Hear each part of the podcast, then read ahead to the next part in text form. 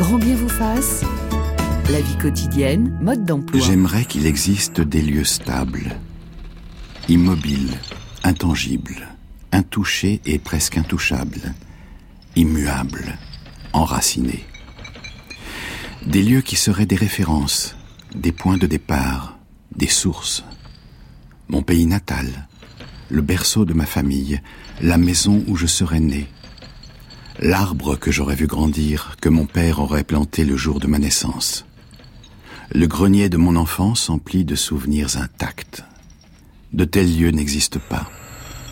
Et on vient d'entendre un extrait d'Espèce d'espace de Georges Perec en exergue de votre nouveau livre, Claire Marin. Bonjour. Bonjour. Je suis ravi de vous accueillir à nouveau euh, dans ce studio. Vous êtes professeur de philosophie en classe prépa, membre associé à l'école normale supérieure de la rue d'Ulm. Vos recherches portent sur les épreuves de la vie. Et après le succès public et critique de votre précédent livre excellent, Rupture, euh, qui a touché de nombreux lecteurs, vous publiez être à sa place aux éditions de l'Observatoire. Vous êtes à votre place aujourd'hui, euh, Claire Marin en tout cas, je me sens bien accueillie dans ce studio. euh, si la question est plus générale, euh, disons que les différentes places que, que j'occupe euh, correspondent de plus en plus à ce que, ce que je désire. Hmm. Alors nous occupons une place dans la vie, dans l'espace, une place que nous considérons comme acquise, méritée, justifiée. Et puis un jour, un événement, une catastrophe nous fait perdre notre place. Oui, évidemment euh, toujours ces, ces possibilités d'être déplacé par les accidents de la vie. Et comme c'était une question qui m'avait intéressée euh, précédemment, je voulais savoir aussi comment on, s'en remet, comment on retrouve une place, euh, par quel type euh, euh, d'effort ou de transformation on réussit à s'en faire une, et, et quand est-ce qu'aussi on n'y arrive pas, quand est-ce que les obstacles, les frontières visibles ou invisibles du monde extérieur ou des préjugés nous empêchent de nous faire une place? Quel est le lien entre votre précédent livre Rupture et celui-là? Il y a une forme de continuité puisque euh, dans, rupture il y avait cette idée de euh, de partir pour euh, devenir soi d'une certaine manière. Donc ça implique de définir aussi à quel endroit réel ou symbolique je vais m'accomplir ou pouvoir développer des éléments qui me semblent essentiels dans mon identité. Donc il y a effectivement une forme de continuité, des thématiques qui qui se poursuivent, euh, même si cette question de la place c'est une question qui me qui me touche et qui m'intéresse depuis euh, euh, plus longtemps, avant même d'avoir réfléchi aux accidents de la vie. Et je crois que dans mon histoire personnelle, elle était première. Hmm. Alors le terme place euh, renvoie à des choses très concrètes et très abstraites. Hein. Polysémie du mot, euh, place dans le Robert, euh, la place est un lieu public, un espace découvert, c'est également la partie d'un espace ou d'un lieu. c'est l'endroit, la position qu'une personne occupe ou peut occuper. C'est la position, le rang dans une hiérarchie, c'est le classement. Claire Marin, la place est à la fois une question concrète et abstraite, une question géographique et symbolique. Oui, tout à fait. Et c'est ça la difficulté, c'est de réussir à penser ensemble toutes ces acceptions du terme euh, qui, qui, montrent bien qu'on est toujours, euh, euh, on occupe une place dans un espace public, géographique. Donc en réalité, ça pose des questions sur la découpe d'une ville, les marges et les centres, qui est autorisé à occuper certains espaces et qui va être refoulé euh, à, à la frontière euh, de la ville ou de, de l'espace en question. Et, et, cette question de la place, elle, elle, elle, est en jeu dès les premiers espaces sociaux, euh, dès les cours de récréation, dès mmh. les places publiques. On, on, on sent très vite dans quel espace on est euh, bienvenu ou euh, dans quel espace il serait plus prudent de ne pas oser euh, euh, entrer. Euh, ça se joue dans des regards, dans des paroles. Enfin, c'est aussi euh, des choses qui sont très implicites. Euh, l'autorisation ou l'interdiction d'entrer dans une place. Alors toujours dans le Robert, être à sa place, c'est être fait pour une fonction qu'on occupe, adapté au milieu, aux circonstances. Mais vous rappelez que notre place au soleil, et je vous cite, notre place au soleil est toujours éphémère. Oui, je pense que en réalité, on est amené à occuper différentes places et que le risque, c'est euh, de croire pouvoir s'installer euh, dans une place. Et, même s'il y a des, des places qu'on occupe euh, toute notre vie, dans des relations affectives ou familiales, euh, on, reste les enfants de ses parents, la sœur de ses, frères et sœurs, etc. Même ces places qui peuvent sembler fixes, elles-mêmes, elles sont travaillées en fait de l'intérieur. Les relations vont évoluer, la nature des sentiments aussi. Donc il n'y a pas de, de place qui fasse de nous euh, finalement un être immobile. Euh, effectivement, on est toujours en mouvement, on est toujours très bousculé ou déplacé, euh, y compris dans des relations qui durent. Ce sont des circonstances personnelles hein, qui vous ont amené à cette euh, conviction. En l'occurrence, une maladie auto-immune contractée à l'âge de, de 25 ans, c'est ça? Euh, oui, en disant identifiée à ce moment-là. Exactement. Euh, sans doute présente depuis plus longtemps, mais oui. C'est c'est le propre de ces pathologies, c'est qu'elles sont souvent euh, longue à identifier, il y a une errance diagnostique. Donc euh, d'abord il y a le sentiment que justement on n'est pas à sa place dans son corps, euh, et puis après voilà, avec un peu de chance, on, pose un diagnostic. Et, depuis cette date, vous ne cessez de réfléchir à la fragilité de la vie? Oui, je pense que c'est même une question qui était sensible avant qu'elle me touche personnellement, puisque j'avais déjà vu des personnes malades autour de moi, donc cette question de la vulnérabilité, de la fragilité, de la souffrance, en réalité, euh, euh, dès mes premiers mémoires à la faculté de philosophie, c'était déjà des, des questions qui m'intéressaient.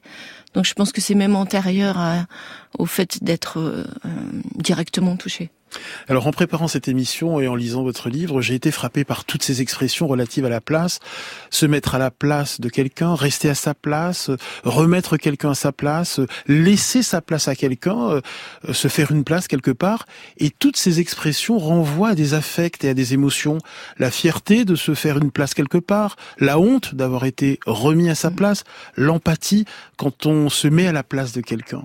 Exactement. C'est euh, euh, vraiment ça qui m'intéressait. C'était euh, que cette question de la place, elle passe par des sentiments, des affects, et qu'elle elle interroge en fait la relation à soi, mais aussi souvent la relation à autrui, puisque c'est autrui qui décide, euh, comment dire, euh, de m'accorder une place ou qui me la refuse. C'est lui qui euh, va me donner une certaine légitimité ou qui va reconnaître ma valeur dans cette place. Parce que je peux tout faire pour me faire une place, mais encore faut-il que l'autre valide en fait ce, ce, parcours qui a été le mien. Euh, donc il y a toujours une interaction quand bien même c'est moi qui définis euh, la place qui est la mienne, en réalité, je suis toujours pris euh, dans un ensemble de relations avec les autres. Alors la crise sanitaire, euh, les divers confinements ont été de grands révélateurs. Hein. Euh, certains ont eu le sentiment d'étouffer avec la volonté de changer de place. D'autres se sont enracinés à leur place et n'ont pas du tout eu envie de changer de place. D'autres encore ont vécu un entre-deux. Et à propos de cet entre-deux, je vous cite Claire Marin dans votre livre, nous sommes à la fois rassurés par la répétition et l'occupation habituelle des places et angoissés à l'idée de nous laisser emprisonner par cet ordre. Oui, c'est très paradoxal parce que euh, il se peut que j'occupe une, une place assez heureusement et que pourtant je m'inquiète à l'idée que cette place soit la mienne pour toujours, hmm. que je sois très heureux dans mon poste, ma profession, euh, mais que l'idée que ce soit euh, ma place euh, jusqu'à ma retraite, ou euh, ça peut avoir quelque chose d'assez de, de, terrifiant en réalité. Donc on est on est toujours effectivement dans cet entre deux. Qui, qui fait que on va justement modifier cette mmh. manière d'habiter cette place. C'est-à-dire pour euh, ne pas tomber dans ce qui peut y avoir de monotone et de répétitif, euh, on va faire en sorte que cette place, elle soit habitée, qu'elle soit vivante, et que même si je fais tous les jours euh, mon émission mmh. ou mon cours, en réalité, je vais l'investir à chaque fois, peut-être avec une, une énergie, une intention différente, euh, qui fera que je continuerai à habiter cette place de manière vive. Une chose est sûre, euh, les catastrophes intimes et, ou sociales reconfigurent nos places dans la vie. La crise sanitaire, évidemment, la guerre en Ukraine, nous rappellent la précarité de nos places dans la vie. Oui, on est euh, dans, dans, un moment où euh, cette incertitude, cette fragilité des places est particulièrement sensible à toutes les échelles et, et, nous touche tous en même temps. C'est d'habitude plutôt des expériences personnelles et intimes. Et là, on a vécu ces, ces grands euh, bousculements, déplacements, euh, là encore à différentes échelles. Mais euh, je crois qu'on ne peut pas rester insensible à ces tous ces, ces, ces, mouvements qui nous déplacent soit de manière empathique, soit de manière très concrète quand il s'agit de fuir. Alors pendant la crise, nous avons ressenti le besoin de ranger, de trier, de, classer avec l'idée que chaque chose a une place. Je vous cite hein, à nouveau, mettre de l'ordre, classifier, ranger serait nos moyens dérisoires pour lutter contre le sentiment d'un gigantesque désordre ou d'une absence de sens, de l'absurdité de nos vies. Parfois, on se raccroche à la matérialité quand euh, on est face à, de l'absurde dans, nos vies, et on peut avoir effectivement euh, cette sensation si euh, les choses autour de nous manifestent un certain ordre, qui a au mmh. moins un espace de maîtrise ou de contrôle. Évidemment, c'est une forme d'illusion, mais elle permet peut-être quelques moments de, calme ou de, de sérénité. mais c'est une question qui euh, anime beaucoup Perret, qui en fait on en avait parlé ensemble il y a longtemps. Peut-être que vous en souvenez dans une émission sur le déménagement. Oui, c'est vrai. Ouais. Alors c'est intéressant cette résonance entre l'ordre des choses, ce sentiment que chaque chose est à sa place, euh, et ce sentiment de plénitude hein, après avoir rangé, classé, trié. Euh, en tout cas, vous, euh, vous avez du mal à ranger, à donner une place à chaque chose. C'est vrai. Là, c'est la partie du texte qui est euh, totalement autobiographique.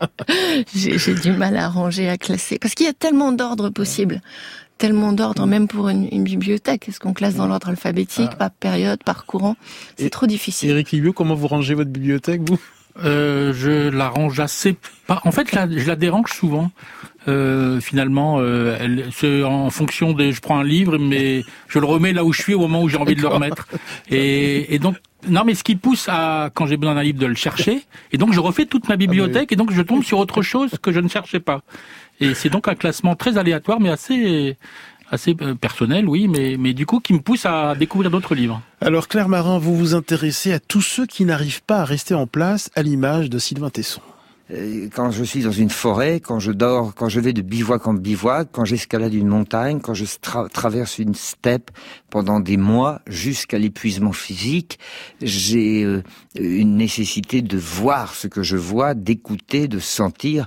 Je, je, me rabote sur la piste, juste de la de la route comme d'un papier de verre pour aller pour me décaper et pour vivre dans une, une sobriété. Et c'est là où je, où je, il me semble faire cette expérience de ce que j'appelle un peu rapidement la liberté, mais c'est-à-dire que tout à coup, je ne, je ne dois répondre qu'à mes propres objectifs et j'ai des sanctions qui sont les sanctions du climat, les sanctions de la route qui peuvent conduire à la mort, mais qui me donnent un surcroît d'existence. L'écrivain et voyageur Sylvain Tesson sur France Culture le 24 novembre 2018 et une question de Marie-Laure Sunshine de Femme Actuelle. Oui, Claire Marin, vous parliez tout à l'heure de l'entre-deux.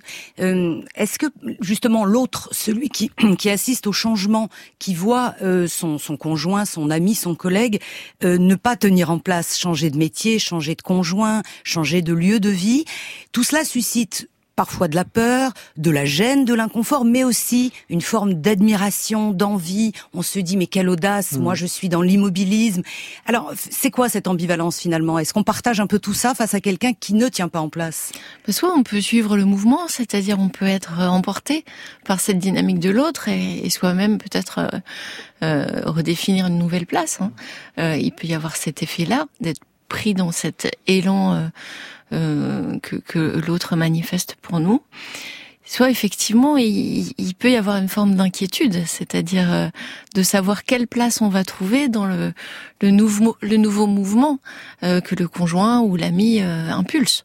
Donc on peut avoir la, peur d'être laissé sur place aussi. Pour vous, ceux qui n'arrivent pas à rester en place, ce sont des insolents, mais au beau sens du terme. Oui, j'aime bien ce j'aime bien ce mot. Euh, et, euh, l'anecdote, c'est que je me souviens euh, d'une maîtresse qui avait trouvé que j'étais insolente dans mes réponses, alors que moi je je voulais juste répondre à, toutes ces questions. Euh, et et je crois que parfois on, a l'air insolent ou impertinent ou, ou déplacé, et ça ne traduit que notre désir d'entrer dans un autre monde, euh, mais un, un, monde où on nous attend pas, parce qu'on est trop petit, parce qu'on vient pas de ce milieu, parce que euh, on n'a pas les codes, etc. Euh, mais je crois que ceux qu'on prend pour des insolents, euh, ils sont pas dans une attitude nécessairement provocatrice, ils sont insolents euh, malgré eux.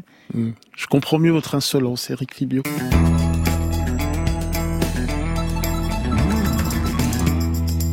Comme moi, on dirait, on dirait du Libio et du Sunshine. Je crois que c'est du Cap sur Rebif, c'est pas si mal quand même. Non, non, c'est Hôtel du Nord. Hôtel, ah, du, Nord. Hôtel du Nord de Marcel Carnet. 10h26, euh, que signifie être à sa place dans la vie? C'est notre question ce matin en compagnie de la philosophe euh, Claire Marin. Le standard vous est ouvert au 01 45 24 7000. Vous pouvez également laisser une note vocale sur l'appli France Inter. Alors Claire Marin, hein, on l'a dit, la crise sanitaire, la guerre en Ukraine, euh, nous rappelle euh, eh bien que nous avons besoin d'un lieu sécurisant où on se sent à sa place, une place pour nous mettre à l'abri de la tempête. Hein. Oui, tout à fait. Mm. Et je crois que c'est euh, ce qu'on a tous essayé de, de, faire, soit en se raccrochant encore une fois aux espaces réels, aux lieux, euh, soit aux relations aussi, qui ont peut-être été mm. plus investies. Euh, mais il, s'agissait de, de, trouver un, un, coin, comme dit Bachelard, quelque mm. chose où je me sente plus ou moins à l'abri. Dans votre livre Être à sa place, je vous cite, hein, la place est un endroit rassurant où l'on ne se cogne pas, même dans l'obscurité, un endroit familier qui protège notre sommeil et nos secrets. Oui, je crois que on, on, on, se sent à sa place quand on a cette euh, cette facilité euh, à se déplacer dans un endroit quand euh, euh l'endroit ne, ne, présente pour nous plus aucun obstacle. C'est comme s'il était dans notre corps en mmh. fait, comme si on l'avait complètement intériorisé, comme le déploiement de, de nos mouvements. Être à sa place renvoie une sensation physique on se sent aligné, on se sent euh, en résonance avec l'espace, avec notre environnement Oui, je crois que c'est physique. Hein. Quand on n'est pas bien dans un lieu, on ressent un malaise. Hein. Se sentir déplacé, c'est euh, bah, avoir des, des, sensations désagréables, on, a mal au ventre, on est stressé, on est inquiet, on tremble, on, on, on, rougit. Euh. Vous parlez de fausses notes dans la mélodie, de grains de sable dans la mécanique. Ouais, il y a quelque chose qu'on ressent comme, euh, comme vous avez dit tout à l'heure, euh, n'étant pas aligné, n'étant pas ajusté intérieurement. Marie-Laure Sunshine de Femme Actuelle. Oui, être à sa place, vous le dites bien, c'est avoir un lieu en soi. Hmm. On pense effectivement à la place comme un espace physique réel. Or non, hmm. pas forcément. Hmm. C'est aussi quelque chose de plus intérieur que l'on peut même emporter avec soi partout. Oui, c'était aussi pour euh, peut-être se méfier d'un pouvoir qu'on attribuerait à des lieux spécifiques et qui nous permettrait d'être enfin nous-mêmes, comme si à certains lieux, plutôt qu'à d'autres, je serais dans une coïncidence avec moi. Euh, je crois que ce sentiment-là, on peut l'avoir, y compris dans des lieux très étrangers ou a priori euh, euh, pas très accueillants. Donc certes, il y a des lieux qui, qui jouent pour nous comme des refuges, mais quand je, je me sens à ma place, je peux emporter cette place avec moi d'une certaine manière. C'est une forme de, de confiance, d'assurance sur sa valeur, sur le rôle qu'on a à tenir dans une relation, dans une position. Et ça, je l'emmène avec moi. Le voyage a duré presque 30 heures non-stop depuis la frontière polonaise. Les visages se détendent, mais les esprits restent déboussolés.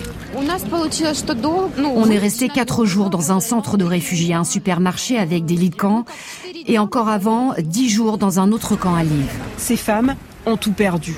Leur maison bombardée, leur mari enrôlé dans l'armée. Elles ont suivi des inconnus avec leurs enfants jusqu'ici, au cœur du Médoc. Hier, franchement, j'ai pleuré, mais on a choisi de faire confiance. De toute façon, c'est mieux que de rester sous les bombes. Arrive enfin le moment de déposer les quelques bagages traînés depuis trois semaines. Cette maison appartient à la ville. Maman et enfants vont pouvoir s'y installer pendant quelques temps. On a besoin de se reposer, on est vraiment perturbé.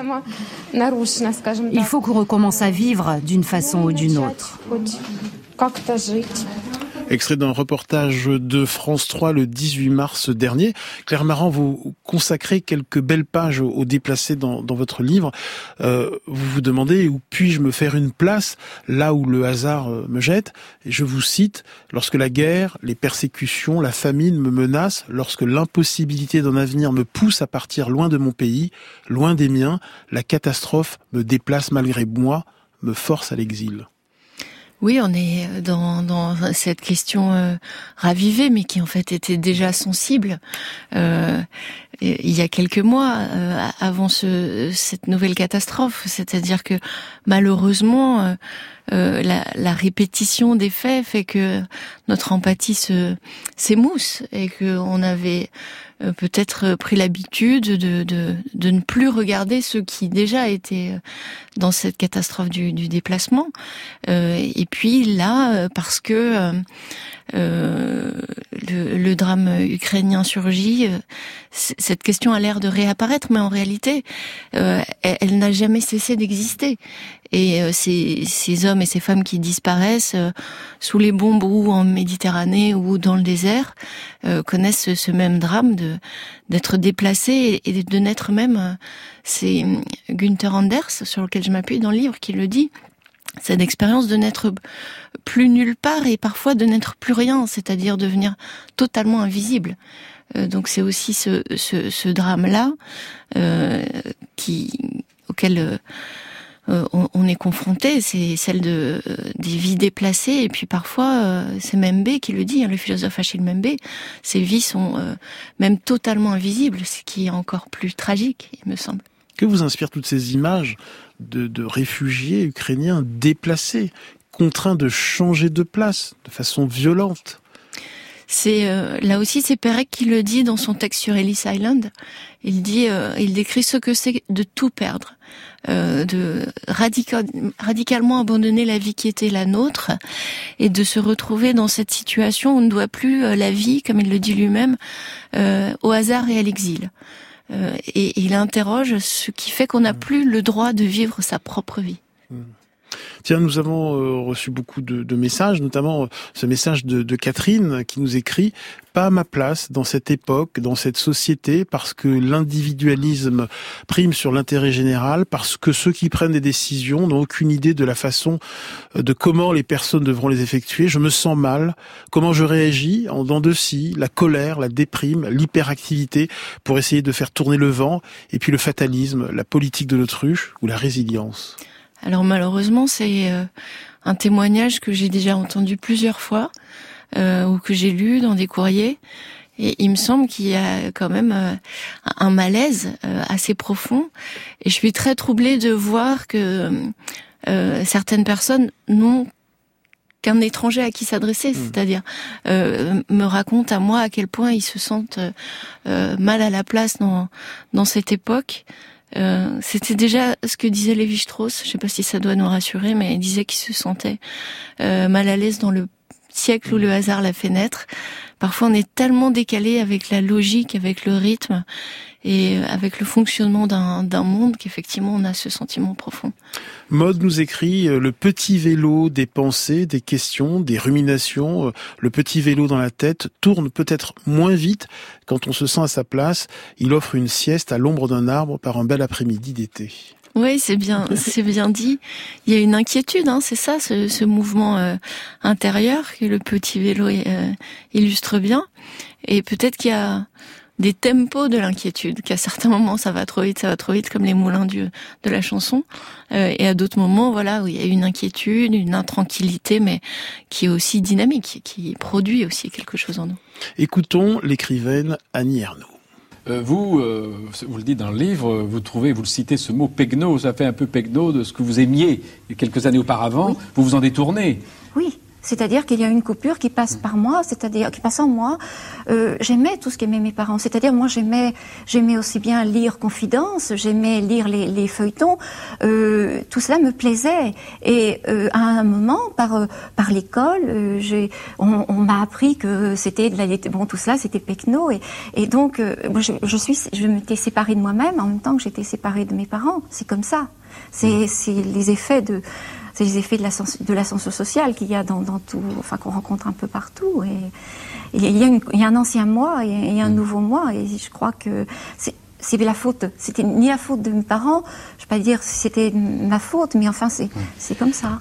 L'écrivaine Annie Ernaux, euh, dans l'émission Apostrophe euh, en 1984, euh, Claire Marin, vous vous intéressez hein, à ceux qui osent changer de place, une place à la mesure, à la taille de leur ambition, de leur mérite, de leur capacité. On les appelle aujourd'hui des transfuges de classe, des transclasses. À titre personnel, je n'aime pas beaucoup ce terme transfuge. Dans le Robert, le transfuge, c'est le déserteur qui passe à l'ennemi. Oui, dans transfuge, on entend la fuite et peut-être une lâcheté. Euh, alors, qu'au contraire, je pense qu'il faut beaucoup de courage et, de détermination dans certains cas pour euh, réussir à, passer d'un milieu social à l'autre. Euh, et parfois, effectivement, comme Annie Arnaud le dit très bien, il y a une espèce de de, de, de scission intérieure, hein, de se séparer de son ancien moi, comme elle le dit. Euh, mais ce qui m'intéressait, c'était de voir que c'est pas toujours aussi douloureux, heureusement, mmh. et qu'il peut y avoir euh, un plaisir dans le fait de passer d'une manière d'être soit à une autre, que je peux euh, effectivement euh, euh, passer d'un registre de langage à un autre, de modalité de mmh. relation à une autre, et que c'est pas toujours peut-être aussi tendu et mmh. aussi déchirant pour pour tous les, les transclasses. Alors ceux qui qu'on appelle les transclasses donc sont à la croisée de deux mondes. Hein. Je vous cite, je vous cite, étrangers en son pays, étrangers en terre conquise, euh, ces transfuges de classe peuvent ressentir un trouble dans la place. Oui, le risque, c'est de n'être plus à sa place dans le milieu d'origine et de ne pas réussir à se sentir à sa place dans le, le milieu auquel on parvient euh, euh par, par ses efforts, par son, son ascension. Et ça aussi, Annie Arnaud le dit bien euh, à, à, à, certaines, à certains endroits de son œuvre. Elle dit qu'elle se sent spectatrice euh, du monde intellectuel et peut-être pas actrice euh, au sens plein. Et Bourdieu dit des choses assez similaires, c'est que euh, ce que ce, ce, mouvement de transfuge a créé, c'est aussi une forme de lucidité sur les faux semblants de chacun des deux milieux. Et ce milieu qu'on a tant idéalisé, pour lequel on a fait tant d'efforts, parfois il nous déçoit parce qu'il n'est pas à la hauteur de ce qu'on avait fantasmé. Hum.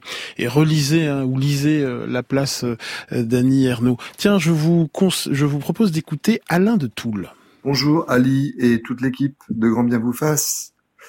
Être à sa place, moi, ça me fait penser aux injonctions que j'ai reçues quand j'étais petit, euh, de rester à sa place, d'être à sa place, bouge pas. Voilà, je trouve que la vie, c'est le contraire de rester à sa place. Être à sa place, c'est précisément changer de place et avoir le droit de changer de place et l'envie de changer de place c'est mouvant. Et c'est émouvant parfois aussi. Elle est violente, hein, cette, phrase euh, reste à ta place, euh, avec parfois cette euh, intention de rabaisser, d'humilier l'autre. Hein, reste à ta place, une phrase parfois formulée de façon hypocrite pour indiquer qu'il est inutile de vouloir s'élever socialement, de changer l'ordre des choses. Et, et Georges Perec écrivait chacun sa place ne laisse aucune place ni au hasard ni à la différence. Oui, le risque de euh, de, de la, la place, c'est euh, quand elle nous fige euh, un endroit qui n'est pas celui auquel on prétend accéder. Il y a, il y a une, une, violence de l'injonction reste à ta place qui dit plus que euh, l'arrêt d'un mouvement, hein, qui mmh. dit l'arrêt d'une expression, l'arrêt d'une manifestation de soi-même. Euh, et parfois même, ce reste à sa place ne se prononce pas, c'est-à-dire c'est un regard, c'est euh, une attitude qui nous fait bien comprendre que on va pas pouvoir rentrer dans cette salle. Donc euh, c'est ça qui est assez assez fort, c'est la puissance de sidération de certaines postures ou certains regards qui font que je ne je, je suis médusée, je ne bouge pas et j'intériorise cette injonction. Au fond, qu'est-ce qui nous empêche de, de changer de, de, classe et donc de, de place? C'est quoi? C'est la peur de rater, de, de décevoir, de trahir? Euh, C'est une certaine idée de la loyauté? Ça peut être euh, tout ça à la fois. Effectivement, il y a d'abord dans, dans le, le rapport à soi-même, est-ce que je vais être à la hauteur? Mmh. Parce qu'évidemment, j'ai intériorisé aussi les jugements extérieurs. Donc je me suis dit à certains moments, mais je suis fou, je suis folle d'avoir cette ambition-là, mmh. il faut y renoncer. Donc parfois c'est moi-même qui m'auto-censure. Et puis après, dans la question de la relation aux autres, c'est effectivement compliqué. Comment partir sans que les autres aient l'impression que je dévalorise le monde que je quitte ou que euh, ou sans leur donner l'impression mmh. qu'ils ne sont plus à la hauteur de mes aspirations. Donc euh, c'est un jeu diplomatique euh, qui n'est qui n'est pas simple parce qu'il touche aux affects profonds. Il y a un lieu où les places sont souvent figées, c'est la famille. Elles sont figées, mais en réalité, c'est ce qu'on disait tout à l'heure. Quand on est, par exemple, pour l'éternité, l'éternel petit dernier, voilà, quand c'est figé de cette façon-là. Alors, on peut être malgré soi effectivement bloqué dans une place qui correspond aussi parfois à, des tragédies qui peuvent être silencieuses. Hein. Parfois, on mm. est l'enfant qui remplace le précédent mm. qui est mort trop tôt. Euh, parfois, on va être euh, l'enfant qui n'était pas désiré et donc euh, qui sera toujours un peu dans l'ombre des autres. Donc, quand c'est lié à une histoire et en particulier une histoire douloureuse, c'est compliqué de sortir de cette place plus ou moins consciente. Euh, après, même si euh, voilà l'ordre des naissances euh, attribue à chacun des places, on voit bien que certains moments de la vie, en particulier les moments difficiles, mais aussi les moments heureux, donc les naissances comme les deuils, vont transformer en fait l'économie de la famille, l'économie affective et les places des uns et des autres. Vous écrivez une famille est une constellation mouvante changer de chambre, s'installer au rez-de-chaussée, euh, réaménager le bureau, construire une annexe, tous ces déplacements, je vous cite, signifient la dynamique heureuse ou inquiète d'une famille. Bien sûr, la, maison euh, et la manière dont on la réaménage au, au, fur et à mesure du temps et des événements familiaux, elle dit bien à quel point nos places en réalité, même si je suis toujours la fille de mes parents, euh, la, la, relation euh, bouge, se transforme, se s'enrichit. Donc ces places, encore une fois, elles sont toujours dynamiques. Ce dont il faut s'inquiéter, c'est des places qui seraient très fixes dans une mmh. famille. Ça, c'est plus compliqué d'en sortir. Alors longtemps, euh, nos sociétés occidentales ont assigné euh, les femmes euh, à une place, c'est encore le cas bien sûr dans bien des endroits dans, le monde. Je vous cite, ne pas prendre trop de place, se faire oublier, savoir être invisible ou se contenter d'une place de second rang. Malheureusement, c'est une expérience que, que beaucoup de femmes, euh, oui, on reste oui, ça sans vous laisse voix. quoi, On reste sans voix. Alors que la question, c'est bien justement d'affirmer un peu sa voix. Euh... Oui, mais justement sur la voix, vous, dites que cette assignation à, à, rester à sa place passe par la voix. Euh, se taire pour les femmes serait la condition nécessaire pour espérer trouver une place. Bah, on, on, nous apprend dans certains cas à nous taire. Euh, à ne pas dire n'importe quoi, à ne pas parler de certains sujets qui sont des sujets que les hommes par magie maîtriseraient mieux. Euh, on voit bien ces débats sur euh, les femmes qui sont interrompues dans leur discussion ou dans leur leur discours par des hommes qui savent mieux ou qui mmh. sauraient mieux. Vaudrait mieux le mettre au conditionnel. Donc cette question, elle est évidemment très très sensible aujourd'hui. Euh, et je, je crois qu'effectivement, la question de la place passe aussi par la voix. Mais c'est intéressant parce que vous expliquez que vous-même, vous avez progressivement atténué votre voix. Une voix euh, assourdie au fil des années. Je vous cite, les rires, les éclats de voix, les expressions bruyantes ou spontanées ont disparu dans mon répertoire sonore. Je crois que les, les enfants sont tous euh, aussi sonores, euh, qu'ils soient garçons ou filles, mais qu'après, il y a peut-être quelque chose comme... Euh, un moment dans l'existence, euh, dont il faut espérer qu'il soit euh, passager, mais où euh, les filles intériorisent le fait que pour parler, il faut qu'elles soient irréprochables.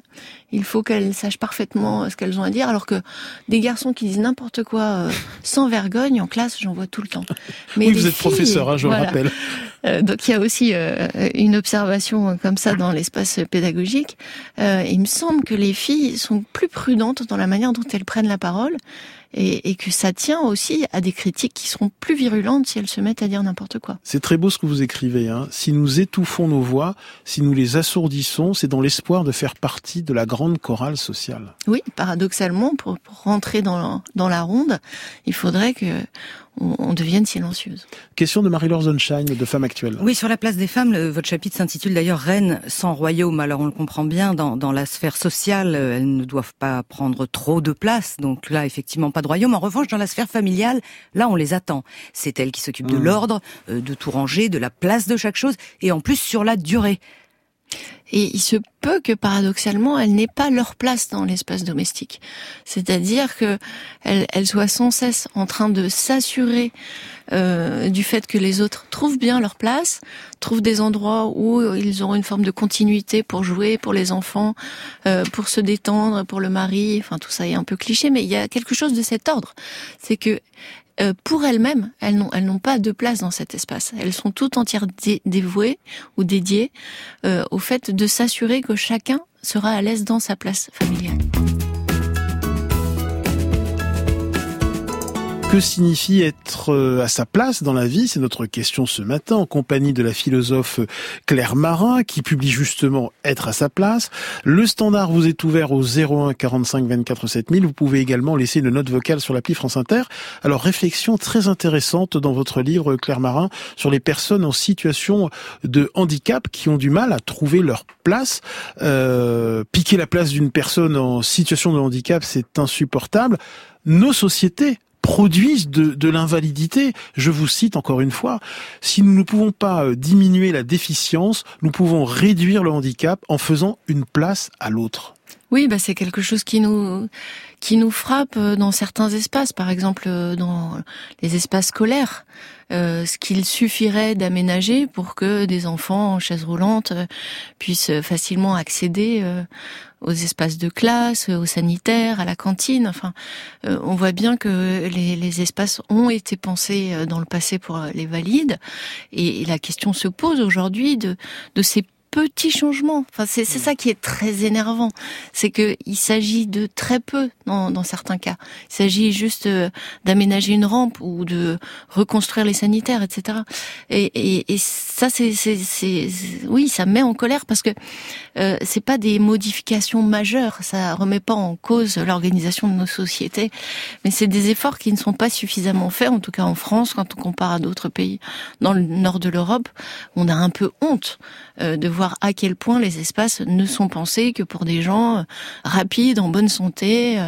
Euh, et, il suffirait de, je crois, d'efforts assez minimes pour que certains puissent accéder normalement, puisque c'est comme ça que ça devrait se mmh. passer, à des espaces de détente, de culture, de loisirs qui leur sont interdits pour des raisons très matérielles et concrètes. Question bac philo à la prof de philo que vous êtes. Peut-on oui, j'ai peur, j'ai peur. Peut-on réellement se mettre à la place d'autrui?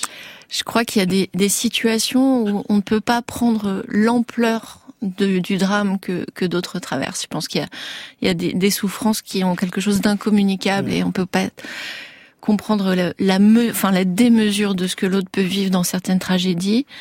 Mais je pense qu'on peut notamment par le biais de la littérature, du cinéma, comme vous l'évoquiez tout à l'heure. C'est-à-dire, euh, un roman peut me, mettre à la place de quelqu'un qui vit à une époque dans un pays complètement différent euh, des miens. Euh, et c'est la, force du récit que de nous déplacer dans d'autres vies que celles que, que, nous vivons. Claire Marin, vous avez un jour demandé à une femme ce que signifiait être à sa place, et elle vous a répondu être dans les bras de mon mari. Oui, euh, c'était une journaliste, dont je tairai le nom. Euh, mais ce qui était drôle en préparant ce texte, c'est que c'est une réponse qui est revenue euh, plusieurs fois. Alors j'ai aussi la réponse qui disait être dans les bras d'une femme, n'importe laquelle, mais une femme. donc là, on, on voyait qu'il y avait une multiplicité un peu don juanesque derrière cette, euh, cette réponse, mais oui, pour beaucoup, c'est euh, la relation amoureuse ou affective qui nous donne une place et qui nous fait nous sentir euh, à notre place. Pourquoi les gestes affectueux nous font sentir à notre place? Pourquoi l'amour détient, et l'amour au sens large, hein, détient ce pouvoir de nous faire sentir à notre place? Parce qu'il nous accueille et puis il nous rassemble en fait. Il y a quelque chose dans le fait d'embrasser ou de tenir dans ses bras, on permet à l'autre de se littéralement se recomposer, se réunifier. Donc euh, le, geste même, on, le sait en, en, pédopsychiatrie, on sait comment le fait d'être tenu, on le sait depuis Winnicott, euh, apporte à l'enfant un sentiment de confiance mmh. euh, qui est à l'origine de sa capacité à être autonome et puis à aborder les risques de, de l'existence. Donc euh, là, il y a un effet immédiat et très physique pour revenir encore au, corps. Hein, et c'est ce qu'on fait avec les nourrissons, euh, spontanément, de, de les, les, entourer, les réchauffer avec nos bras, les tenir contre notre peau. Donc je pense qu'il y a aussi le souvenir peut-être de cette impression-là d'être tenu et soutenu par des bras euh, aimants. Cécile nous écrit euh, être à sa place dans la vie, c'est aimer et se sentir aimé, c'est être capable de vibrer pour de, des petits et des grands moments, c'est se dire que les choix faits ont toujours été les bons puisque c'est ceux qu'on a fait. Bref, c'est aimer la vie malgré les épreuves traversées. Je crois que je me sens à ma place dans la vie. Je suis en train de guérir d'un cancer et ma place dans la vie n'a jamais été aussi précieuse. peut-être que la, la, question de la place se, se pose avec plus de d'acuité mmh. quand on a été effectivement très sérieusement déplacé dans son corps ou dans son existence. Alors Claire Marin, je le disais en tout début d'émission, vous avez connu un grand succès public et critique avec votre livre Rupture. Euh, comment expliquez-vous, avec un peu de recul, ce succès, cet écho, cette résonance avec euh, vos lecteurs? Je pense que ce que disait majoritairement le livre, c'est que il y avait de la douleur et qu'on avait le droit à la plainte et que cette plainte méritait d'être écoutée. En tout cas, c'est ce qui revenait dans les discussions avec euh, les lecteurs.